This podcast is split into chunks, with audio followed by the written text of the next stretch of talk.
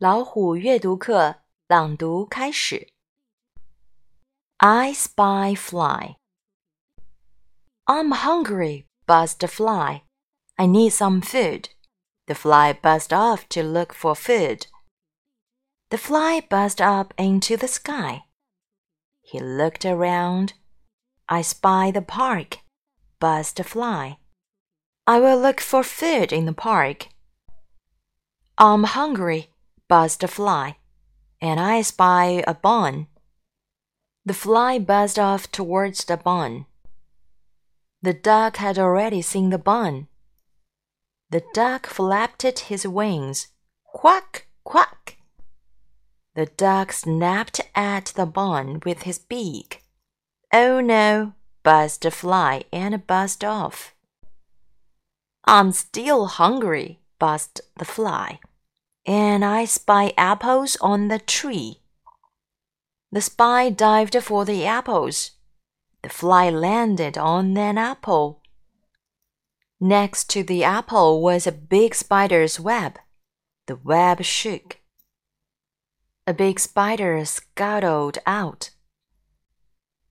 Help! buzzed the fly and buzzed off. I'm very hungry now, buzzed the fly and I spy a lolly.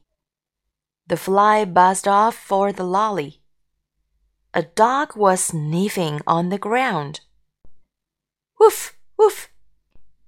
Just as the fly reached the lolly, the dog licked it up. I'm off, buzzed the fly and zoomed off.